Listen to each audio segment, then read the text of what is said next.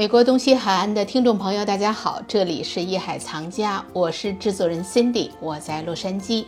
今天呢，我邀请了一位我的好朋友，是美国苏富比地产的经纪人 Jackie Ann 做客到我们艺海藏家。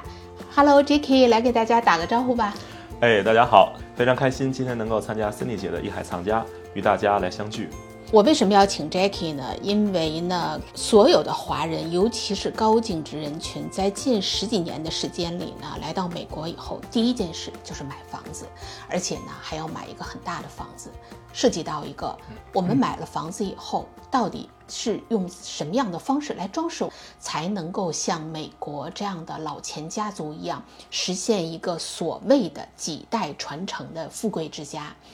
到底？老钱家族跟我们的高净值人群的差距在哪儿？一句话就讲到：富贵不过三代，怎么样才能会体现出一种贵族精神？是我们住了千万级的豪宅，这个每天锦衣玉食，喝最好的红酒，难道这个就是所谓的贵族精神吗？按说建豪宅，那你可比我建的多多了。所以我们就今天呢，就着这个话题呢，一起来聊一聊，到底艺术品在作为。豪宅来讲，或者老钱家族来讲，是扮演了一个什么样的角色？我们苏富比地产公司呢，是街头运母公司二百七十多年的历史。我们从事在美国做高端地产业务呢，是有四十八年的历史。基本上呢，也是代理在美国主流社会的中高端地产为主。的确呢，在过往的这个十多年的从业工作当中，也经历过呃，体验过很多中高端客户。在跟他们的接触过程当中呢，可以说是。呃，我们亚裔客户是有土斯有财，比较过去的十多年比较倾向于导致来洛杉矶或者是来其他城市啊购置这种中高端的地产，在呃选择中高端地产，大部分客户会选择呃优质学区或者是靠山靠海的地地域啊，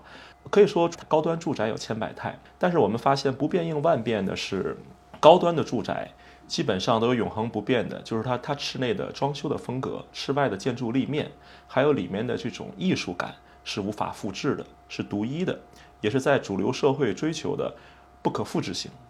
在室内的可以说在艺术品还有软装搭配方面，呃，我们不得不承认，在西方主流社会的这些群体，我们说往往是呃这种 C 打头的 executive 的这些高层人物。他们在室内的软装艺术品选择方面，大部分追寻的是在创造这种潮流，而不是说在追随一种潮流。在他们艺术品还有配饰的选择方面，我们感觉都是有专业的人在背后进行操盘、指导、呃布置。对，就刚你介绍到这一点啊，我是说说自己的看法。嗯，因为呢，我自己作为一名画廊主，嗯，就是也帮助我们的客人来做一些家庭的艺术品的这方面的规划。你看，我刚从东岸回来，也会去走访当地的一些画廊，尤其像纽约的上东区啊，包括切尔西啊，很多的画廊呢，经常有很多周边的居民就会去光顾。大家把这个购买画作。当成自己生活的一部分，咱们就说咱们亚洲地区像日本吧。日本呢，因为房子相对都比较小，木质的房子，但是呢，他们非常注重家庭的这个艺术装饰，以至于一些很讲究的人家，每一个季度。就是因为一年分四季嘛，他认为家庭你不可能老换家具，是你不可能老换灯、换窗帘，但是你可以换墙上的作品，嗯，这样你会带来不同的心情。因为一年四季家里的采光可能也不一样，大家每进到一个季节，冬天有冬天的美，夏天有夏天的景致，这样的话去更换不同的艺术作品呢，就会带来不一样的感受。像森姐，像您刚才分享的，呃，这个一年有四季啊，我特别有感触。我们往往说一年有四季，其实一套好的住宅的确也有它的四季。在我过往的从业经验当中呢，我们接触过有一些特色的房子，它在一套房子当中的布景，还有它的一些呃装饰、艺术画作，包括雕塑作品，包括它的光影艺术作品，真的体现出一个房屋同样也有四季，给人体会出春芽、夏花、秋月、冬雪的感觉。我们往往说，呃，一套房子。打动人的不单纯是建筑物的本身，而是建筑物背后设计的灵魂和精髓。但这些灵魂和精髓的体现，我觉得也是要通过艺术品的画作、雕塑品、光影艺术的可能综合打造体验的一种意境之美。我觉得你 刚才说的真的是非常非常的精确啊！看我周围也有一些华人的朋友，有时候往往大家呢现在更多的把注意力放在家居上这方面呢，就已经花了非常多的钱了。大家到艺术品这一块儿呢，好像不是说不需要，但是往往这时候呢，大家都认为差不多行了。在这种情况之下，你可能也遇到很多这样的客人，就是到艺术品这一块呢，首先大家会认为，哟，这个我。不太懂，或者呢，自己随便到市场上卖画的地方，或者到一些网站上去购买一些所谓的艺术品。嗯，其实我觉得有时候在一些网站上买的不能叫艺术品，更多的是一些装饰物。我也是深有同感。呃，因为我是觉得哈，这个一花一世界啊，一叶一菩提。我们在探索这个微观世界和宇宙的关系的时候呢，其实就是局部和整体的关系。那我们接触呢，也是觉得。大部分我们亚裔的呃消费群体，我们在选购这个艺术品、画作、雕塑等等其他装饰品的时候，可能我们看重的呢是局部的美，我们缺乏一个整体的、有体系的去布置、去选购、去搭配，凸显出整体的美。可能也是我觉得最大的本质的区别，就是我们亚裔的客户呢比较倾向于自我去购买，因为千金难买我喜欢，没有对也没有错。但是西方的主流社会的一些呃消费者、高净值人群的这种业主，我们发现他们往往请都是具备专业素养、呃知识的艺术顾问 （art consultant） 在背后帮他们有体系的、有目的性、目标性的去选购，比如当代、近代，还有现代艺术、艺术画作，还有雕塑作品，还有等等一些光影艺术，就是给我的体会，他们更加的系统化，而且是。呃，整体性，您您怎么看这块？对，确实是这样。因为家庭的一个艺术品收藏呢，原则上来讲，在欧洲，一个家庭的艺术品配置应该是占到房子的百分之十到二十的这个预算。举例子，比如说我们五百万一栋房子，这样的话，我们的艺术品最少要到五十万，以至于更高。因为艺术品呢，它的这个价格区间还是蛮大的。那对于我们作为亚裔族群来讲呢，我们可以从一个最基础的。用我们日常的这种话讲，从零点五版本开始吧。刚才说的有一句话特别对呢，就是千金难买我喜欢。但是呢，我觉得一个好的 art consultant 就应该把屋主的个人的喜好，还有房屋的一些特点、布局啊，还有它的这种采光啊，屋主的年龄啊，他的文化背景啊，包括他的宗教信仰，嗯，都是不一样的。所以你配置的这个艺术品肯定要是因人而异。这里面呢，作为审美来讲，它是有一些最基本的底层逻辑的。作为色彩来讲，它的出处啊，就像我们一说一个人长得漂亮啊，三庭五眼，对吧？啊，说一个 model 的身高需要有八头长身高。嗯，中国话有谢赫六法。美来讲，它肯定是有一个最基本的逻辑的，那就是可能是专业人士需要提供给你的建议。你比如像你是八五后，嗯，那对于有一些这个 owner 呢，他可能是七零后，但是呢，他的家里呢可能上至有老人，老人呢可能是五零后、六零后，然后下面有孩子，孩子可能是九零后和零零后，嗯，每个人有不同的房间，然后大家呢有很多共享的空间，这个共享空间呢会来很多大家。所有这个家庭成员的客人，那我们是不是希望每一个家庭成员的这种客人到达这个家庭里，都能够感受到这个家庭传递给我们的这种文化和艺术氛围？所以说这一点上来讲，就在我们艺术品的配置上就非常有学问了。而且最主要一点，艺术品它是跟你的家庭的这种经济收入要挂钩的。像我们知道的，有时候市场上啊一来就拍卖，动辄这个上百万，嗯啊，以至于上千万。大家就觉得那艺术收藏是不是都是这样？其实不是，艺术收藏其实是最从基础的东西开始，到一定阶段的时候，慢慢慢慢慢慢进入到那种比较高端的领域里。你想，我们一般普通家庭，你家里要挂一上百万的画，这也挺不安全的。所以说呢，对于家庭摆放的艺术品，我们更多的其实是因人而异。理解，呃，森迪姐，像刚才您分享的，您刚从呃纽约这边呃归来。纽约，我相信您也拜访了一些就是老钱的呃人的家。您是如何看现在当下我们经常说的一个词汇“老钱风”和“静奢风”在这种艺术画作在老钱的家里的体现？因为纽约跟咱们洛杉矶是一个完完全全不同的城市，地处美国东西海岸，从气候上、环境上、历史上、人文上，哎呀，简直是天差地别。而且纽约呢，相对于来讲呢，相对于空间比较狭小，不像咱们洛杉矶哇，大房子，然后这个每个家还都有好大的院子。相对洛杉矶呢，肯定这儿的人呢就喜欢那种颜色亮丽的、明艳。那对于纽约来讲呢，相对会就会比较宽泛。嗯，哎，他呢就是老钱家族的人呢，会喜欢一种比较有历史性的人文主义色彩的。当然说了，存在个例啊，我们只说大方向上。就是每个城市呢会有自己的一个特定的审美。森迪姐，您看，在美国这边啊，有一个有有一档非常有名的节目啊，呃，视频节目，它也有一个非常著名的这个杂志叫 A.D. 啊，它是在呃，在美国对于室内设计、建筑设计还有这园艺设计的一个集大成的一个呃媒体报道，还有这个杂志。呃，我经常看到的一些上面报道的一些房源啊。他们这种基本涵盖这种全球各地的这种呃企业界精英，还有体育文娱界的精英，他们探访他们家，探探访每一个这些人的家的时候呢，我看到他们室内的这种艺术的画作，呃装装饰品、雕塑，基本上是涵盖就是呃古典主义与现代主义、当代主义的相结合，也就是说这种呃复古风和现代风的结合，并不是单一的就是纯现代。或者也不是单一的纯复古或者新古典，呃，您如何看在这个呃主流的一些呃这种家当中是如何去对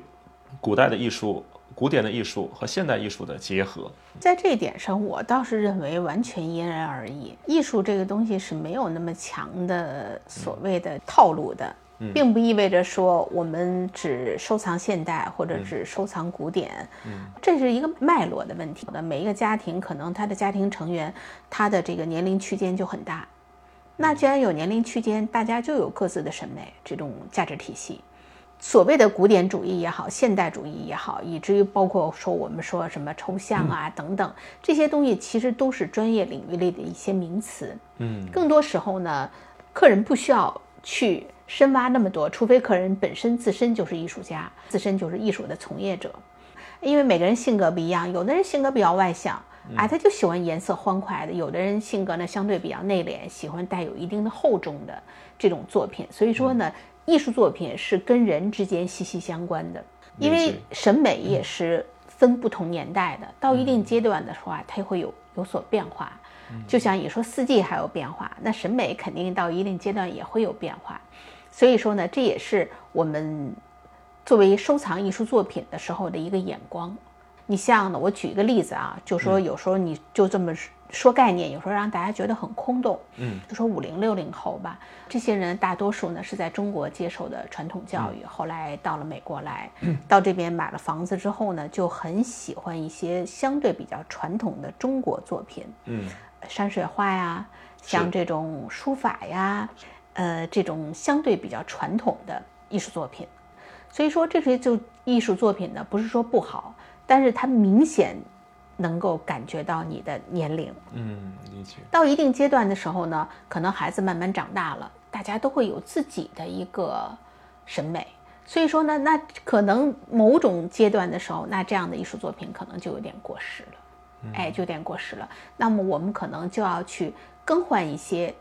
目前来讲。更符合时代这种潮流的，当然说这种潮流呢，我们也不用走的太前端。我们更多的是希望一个家庭呢，我们所谓能够摆放的这个艺术作品呢，是受到更多主流人群，像我们的客人，包括我们自己的家庭成员，每一个人在这个环境里都能够 enjoy，都能感觉到这个家庭的那种积极的、蓬勃的、向上的、轻松的、理解的那种感觉。所以说呢，有时候有一些东西就相对于会比较沉闷，或者是比较压抑。那么家呢，我们更多的希望是大家很 relax，嗯，包括呢，就像你说的，它的社交属性，我们希望我们收藏的艺术作品未来能够成为我们跟客人之间的一个谈资，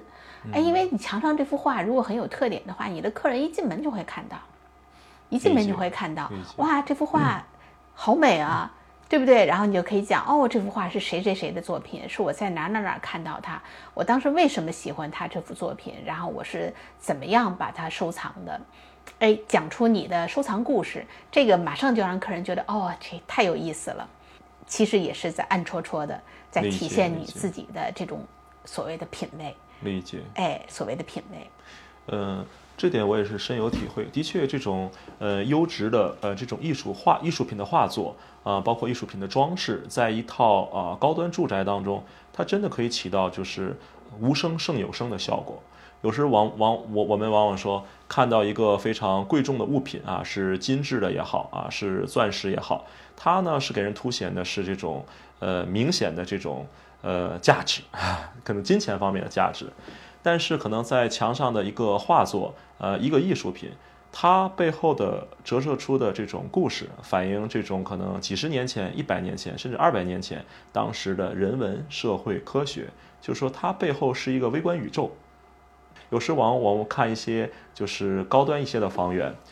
对方的经纪人也好，还有有时屋主会在家给我们的介绍，往往讲到一些他们收藏的一些物品。或画作的时候，往往是娓娓道来，有很多的故事。我想，这个故事的背后，其实就是真正的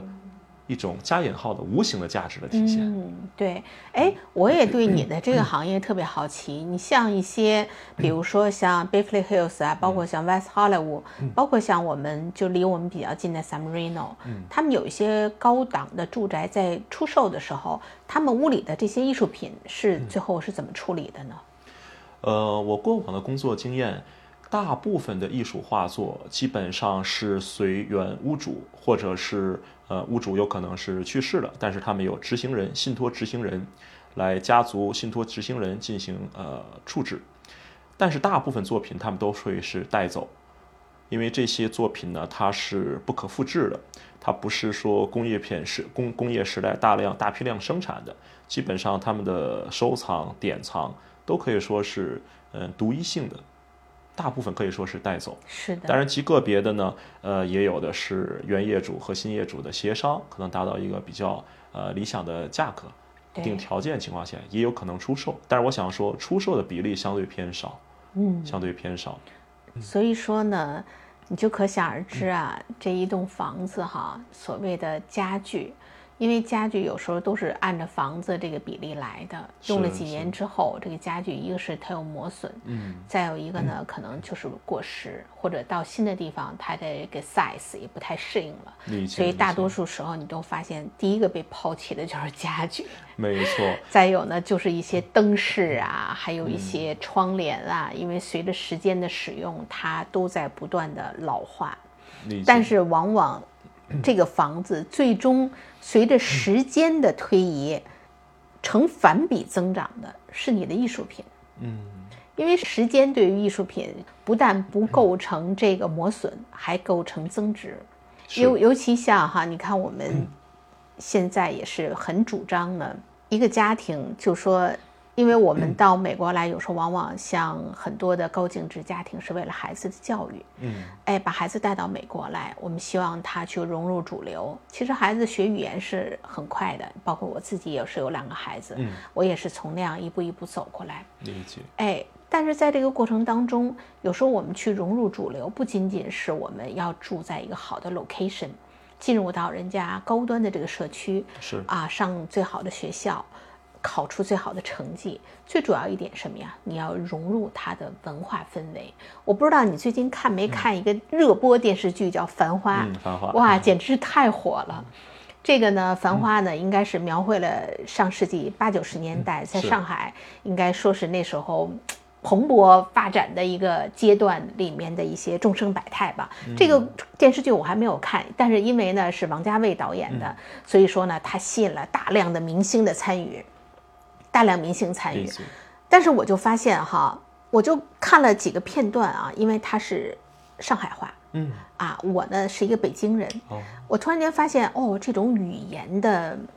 差距，让我可能没有特别好的第一时间就去融入他那种共情。嗯，这是第一点。第二点呢，你看他提到了很多在上海的地名，比如说黄河路，嗯啊，包括当年上海的股市，它有很多的故事、很多的传奇、很多的人物。这一点上来讲呢，就说如果你曾经在那个地方生活过，你有这个文化氛围，嗯你马上就会能够产生共情。嗯但是如果你没有经历，那你可能更多的像一个旁观者一样去看这个这个戏，你那可能这个层次就差很多。所以说，对于我们自身在美国这些长大的这种所谓的叫二代，以至于一点五代哈，我觉得就是更多的你一定要进入到美国主流社会，以至于欧洲整个来讲的它的一种文化语境里面，这一点上非常重要。因为有时候大家更多的时候谈资不是说你的工作，嗯不是说你的学习，而更多的是讲究的是一种所谓的人生品味。理解，哎这样的话，你看过什么样的书啊？嗯你喜欢什么样的音乐呀、你喜欢哪个艺术家的作品呢？这几句话一交流下来，我直接就知道我们俩是不是一路人，嗯，我们俩今后能不能做朋友，对，对不对？你喜欢什么样的体育运动啊？嗯所以说，大家其实最后是一种软实力。说我现在很建议我们的亚裔的这种高净值家庭哈，我说你把你每年给孩子生日买的礼物，嗯从 iPhone、是，iPad、奢侈品的装饰品、嗯包包换成一幅画，嗯对吧？然后呢，刚开始就说可以不需要很贵，有一个入门级的一个作品，哪怕就是一个版画。嗯。啊，因为你刚刚版画相对价值价值比较便宜嘛，哎，但是它很美，它是什么样的版画？它有什么样的历史？嗯。哎，什么样的历史？然后这是第一个，然后逐渐的，第二年、第三年、第四年，逐渐的去积累，然后让孩子跟自己一起去参与选择这什么样的艺术作品。你想，如果一个孩子从八岁开始我们做这件事情，那我们用十年的时间，到十八岁他这个毕业了走了去读大学，那在这个过程当中，我们可能就积攒了十件艺术作品。嗯。那在这十件艺术作品上，每一个件都会有一个故事。嗯，那对于这个孩子来讲，一个是他的人生，这是不是最好的美育教育？是，这个每一件艺术作品背后都有父母给予他的一种文化传承，还有他自己。后来因为他参与了，那么他当时可能我们选择这个艺术家，这是一个很年轻的艺术家，那他也在跟你的孩子一起长大呀。对不对？他肯定也是在市场上不断的成熟啊！你看，我见过多少艺术家呀？在二零一八年的时候，曾经在纽约的这个巴索看到一幅，嗯，当时他是一个波兰艺术家叫 Eva，当时他的一幅作品，他还就是一个名不见经传的画廊代理他，他的一幅 中等大小的作品，当时是卖卖到一万多美金嘛，在去年的呃高古轩，嗯，就是在 Beverly Hills 的高古轩，他已经这个 Eva 被高古轩代理，嗯，他当时特别巧，同样那幅作品，现在卖到一百五十六万。哦，因为被蓝筹画廊代理了嘛，可能有一些其他的可能没有这么大的涨幅，但是它每年会有一个百分之五、百分之十这样的比例去增长。但是说了，我们有时候收藏这种艺术作品，我们不用把很多的想法都 focus 在赚钱上，但是这个东西它是除了有这种所谓的文化和精神财富这种传承的话，它是一个特别美好的一种记忆。在这个过程当中，如果我们自己作为一个家庭，购买了一些在未来能够有很多的这种艺术价值、市场价值，以至于商业价值的这样的作品，是不是一件很开心的事情？在这一点上，我是觉得呢，就是大家从起步的时候，我们可以找到像这个买房子，找到像你这样专业的人士去给提建议。比如说，像我可以为大家在收藏领域或者艺术领域上给大家提供这样的好的这种建议，包括渠道。就因为有的作品你买不到，因为不会是说随便哪个网站或者哪个 shop 你走进去就可以买到。所以说这样的话，我是觉得，哎，一路走过来就是一笔给孩子又既是美育教育，又是家族传承。所以我是想呢，就是这个东西呢，也不是我杜撰出来的。你像我们综上所述，你像最终很多国内的一些比较知名的，我们就说明星吧，也先不要说什么欧洲皇室了，因为那个可能距离大家太远了。可能有很多明星，你比如说像周杰伦，是是所谓的周天王嘛，他因为从小，你看他母亲因为是一个美术老师嘛，他自己所很小的时候他是单亲家庭。本身家里也没有什么钱，嗯，那你说在那个时候，如果让他买现在他的这个级别的作品，他也买不起，对不对？但是这种培养，嗯，给了他的这种素质教育熏陶，熏陶就特别重要，让他一路走过来，他具备这样的眼光和能力，嗯，到他有一天他的事业成长蓬勃的时候，那么他就在这个里面就会生根发芽。嗯，因为你想作为一个明星，你肯定接触到的艺术家呀、眼界呀、行业里的这种资源就很多了。那选择什么样的东西，那是不是要看你自己了？那也很多明星有钱多的是，并不是每个人都收藏艺术品的。那他为什么可以在这条路上就走得这么远？在去年秋天，他已经跟苏富比合作做了他的拍卖专场，嗯，对吧？所以说这个来讲呢，就是一个从小需要去培养，就是所谓我们。一个老钱家族的一个传承教育，这一点是非常重要的。是，就像贵族精神啊，骑士精神。对，就像现在很多呃家长在培养孩子马术精神啊，这个周末周周末啊，线下之时啊，去练习专业的马术。没错，对，所以说呢，这也是因为任何一项技能傍身哈，它都需要一个长时间的磨练。是，学马术也好，哎，学这个就是艺术也好，各方面来讲，它都不是一蹴而就的。说我今天看两个博物馆，明天我就懂艺术了，这是不可能的。嗯，尤其有时候到时候博物馆，你就拿我们洛杉矶举例子，我们是去 Getty，嗯，开车就要一个多小时。是，然后回来堵车一个半小时。嗯，然后在那儿走马观花，看不了什么东西。看完了以后，哦，有点印象，有点印象，但是说上来也说不上来。是，都看什么了，也不太清楚。是，哎，这有什么意义呢？嗯，我们有时候到各个地方去，大家可能也现在慢慢想法就是啊，到一个地方旅游要去当地的博物馆看一看，嗯，要去画廊看展啊，怎么样？但是你到底看了什么？嗯，这些东西真的给予你什么？你不是为了去看而去看，理解。附庸风雅是没有意义的。嗯，有时候大家说怎么去看艺术，其实最好的解读就是用艺术的方法去看。嗯，那也有很多就是咱们节目的粉丝啊，包括像我自己的森蒂的艺术空间的粉丝，包括到我们画廊来拜访的朋友，都希望哦，森蒂特别希望你教教大家怎么去欣赏作品，是怎么去看画，包括就是怎么去购买。嗯嗯，这个来讲真的是一个。需需要一个大家一点一点的去摸索和锻炼的。我自己呢，也是从年轻时候一路走过来，可以说，就说如果你有一个专业的人人引领你，你就会少走很多弯路，少扔很多冤枉钱，嗯，就是一下子就能够走上一个相对比较正规的一个正轨，嗯，所以我觉得这个是一个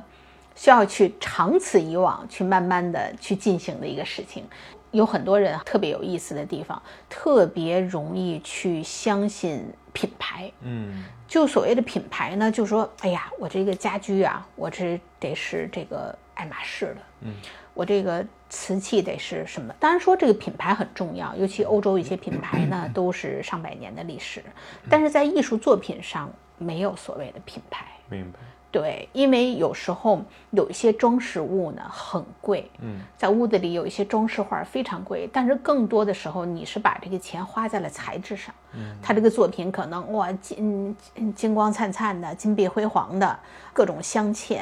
但是这种东西它只是一个装饰，它是一个艺术消费，是。它不是艺术品，所以说这一点来讲，大家一定要区分开。嗯，这是有时候大家最容易混淆的。装饰品和艺术品的区别。对，艺术装饰跟艺术品，嗯，这是两码事。大家有时候会有出现一个误区，这也是我们有时候雅艺非常容易被带入的一个环节。再有一个呢，就是 我觉得有从众心理，就是哎，J.K. 我好喜欢你们家这个摆设，我好喜欢你们家这个风格，我也来你这个。追随潮流，当然说潮流它是一个大的一个方向，嗯，但是在这个方向之下呢，要形成自己个体的个性，嗯，哎，就是你还是要有自己的主张和判断。是，是。对。是我相信，我觉得可能在房子这一块儿，就说我们不希望最后进到所有人家里头，感觉哎都差不多嘛。理解理解，那你区别在哪儿呢？那其实沙发呀、装饰啊这些东西，它流水线下来的。没错，就算你高端品牌，它也一样啊，都是流水线下来。对。但是你的艺术品、你的摆放、你的这些画作，那就是最终其实这些是属于你的个性。的确，的确，除了艺术品之外的，可以说大部分物品都是在工业时代大批量的生产、重复生产、制作的过程当中的。像艺术的画作，每个艺术家有不同的这个背景、不同的文化、不同的底蕴。森迪，我也看过一些，呃，像一些美国的高净值的家庭啊，他们在配置这种高端的艺术画作也好、装饰物也好，呃，还有一个好像背后的属性，我不知道我理解的对不对，他们是不是还有合理的进行呃避税啊？当然，我们在美国，我们不能说偷税漏税，我们要合理的运用这个合理的方法、方式、方法、专业人员的操盘，进行合理的规避啊资本获利所得，达到一些财富的传承。您如何看这个？这个其实是个蛮大的话题啊，如果要说起来，可能会说的比较深入。但是呢，有一个前提哈，就是对于美国来讲，这合理化避税并不是什么敏感话题，每个人都在这么去做，是对吧？但是呢，对于高净值家庭来讲，尤其是那种年收入比较多，但是有大家一定要明确一点啊，就是说，如果说今年我的这个 W two，嗯，啊、我我赚的很多，我的这种公司也好，我个人也好，收入很多，那就意味着要纳很高的这种税。然后呢，我呢把这个钱呢拿出去去买了一个艺术品放回家了，这个是不能够避税的，嗯因为你的资金呢以另外一种方式继续存在于你这儿。嗯，这个来讲呢是避不了税的。但是呢，如果你把这个艺术作品买了，你捐到了博物馆，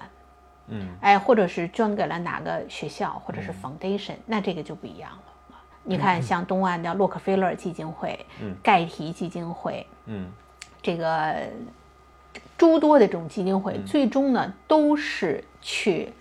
做艺术品，嗯。因为就是艺术品来讲，它承载了很多的金融属性，嗯，而且它是全人类能够共享的一个文化。理解。因为就是最终人就是这样，当你财富到达一定阶段的时候呢，嗯你就会想到就是你怎么样去反哺这个社会。嗯我们小到就说我去反哺我的父母、嗯我的师长、我的曾经一路一一路走来支持过我的人，嗯去怎么样去回馈社会，大到以至于为人类去做贡献。所以我觉得对于我们一般的普通人，可能还上升不到这个观点，但是更多的时候呢，你可以去服务你的社区。对你像我们，嗯，本身我这个画廊还有这个艺术桥基金会，嗯，我们其实也是就在做这样的事情，嗯，哎，可以以后大家可以比如说可以把一些作品捐给这个艺术桥基金会，我们可以展览啊、展出啊，以至于我们可以再往大的这种这种博物馆去捐献。理解。这个呢，就是取决于像我们这个亚裔这个族群呢，整个在世界范围内，在这个主流艺术圈，其实目前来讲还是话语权比较低的。嗯，更多的时候呢，是市场上炒作出来一些嗯艺术家或者艺术作品，我们有时候往往只是轮到我们只是去做买家的这种嗯结果，就更多的话说就是韭菜。嗯但是我们自己需不需要有我们自己的艺术家？需要不需要在这市场上有我们的话语权？嗯但是怎么样才能够争取到这一点？那需要我们大家一起自己共同的努力。嗯。首先呢，我们要去 support 我们自己族群的艺术家，所以这也是我作为一个画廊主，在洛杉矶我自己总结出来的。只有就是说我们这个族群大家强，因为有些人好多时候就问到我，哎，说 Cindy，你为什么不把这个画廊开到西好莱坞，开到北弗利，以至于开到马里布那边去？首先，第一呢，我自己家住在这边，嗯，再有一点呢，我是觉得，我作为一个亚裔，我非得要削尖了脑袋去钻到这个美国这个主流，我觉得我也并不认为我有特别强的优势，对不对？那我们这么大的族群，我们有这么多优秀的艺术家，嗯我们为什么不让我们自己的这个族群去支持我们自己的艺术家？我给你举一个例子，你比如说韩国人，是就这几年，我相信你前两天可能也去了迈阿密，嗯，在这个巴塞，你可以看到哈，你会不会发现 N 多的韩国的画廊和韩国的艺术家去参展？这几年呢，韩国的这个艺术家可以说在市场上非常活跃。嗯，其实你说韩国这个国家比咱们小多了，那人口也比咱们少多了，但是就是这几年，整个无论是在洛杉矶的 Art Fair，还是在欧洲，还是在这个咱们看到几个主流的这个 Art Fair 上，他们非常活跃。他们自己的韩国民众就是在凭一己之力去帮他们的艺术家买买买，直接给买进主流艺术圈。嗯，像三星集团，这应该说是韩国最大的企业了吧？大量买进这个韩国艺术家作品，捐给主流的博物馆。那你马上等于就说你自己在行业内就水涨船高啊！因为一个艺术家怎么体现你的市场价值，就是你的商业价值啊。第一，你的展览有人看；第二，你的作品有人买。你无论是一级市场还是二级市场，你有流量，你马上就会进入到这个主流艺术圈啊。是是，就是我们自己再去捧自己人，去顶自己人。那所以说，我们自己亚裔这么大的族群，嗯，我们自己为什么到现在做的不如人家？嗯，那是不是我们大家应该去在这个方面多花费一些功夫和心思？是是，，对，是吧？这样的话，一个是提高了我们自身的这种审美水平和我们的生活，同时呢，也去 support 了我们自己的这种艺术家，让我们未来这种雅艺，我们的艺术家也好，我们的这种嗯，艺术理念，是才更多的在主流市场上有话语权。因为有时候你如果没有自己的艺术家，也没有自己的所谓的艺术理念，那就人家说什么好，那就是好的。的确人家是制定标准的人嘛。是，那大家都跟风，因为这个好，这个卖得出去，这个流行，这个 popular，这个有流量，有资本注入，那大家都去学习它，那你不永远就是韭菜吗？是，的确，民族的民族的才是世界的。对我们自身是亚裔，我们对亚裔社区，还有对我们亚裔艺术家的这种呃源源不断的支持，是源自于我们源自于我们的内心。所以说我也是特别高兴啊，今天能有这个机会跟你在一起去畅聊这个事情，尤其是你作为八五后哈，这个应该算是新贵，成长于市场，现在非常的年轻，正是这个社会的中流砥柱，而且呢，在美国受过优质的教育，还有你的意识来讲，都可以说非常 open，嗯，可以融会贯通的去吸取中国我们传统的这种文化，然后同时呢，又能够跟美国现在这个社会的主流相结合。我也是想呢，在今后呢，我们两个人可以一起携手哈，是。在我们这个领域里，像你做这种高端的地产，是。还有更多的这种高净值的家庭嗯。会到美国来。去购买他们的房产，所以说我们也是希望凭我们从现在开始，也是拿我们的一己之力吧，让更多人呢关注艺术，关注我们的这种整个这个族群的这种艺术理念，是，然后让我们拥有一个特别好的一个艺术生态。其实呢，这个真真正正才是我们所谓培养的贵族精神，进入美国主流以至于世界主流的一个最好的敲门砖。嗯，没有错，您说的真是，嗯嗯，好吧，那我们今天因为时间的原因，我们的节目就到这里。非常感谢 J.K. 做客《艺海藏家》，谢谢。好，谢谢森丽姐，也谢谢观众，我们下期再见，谢谢。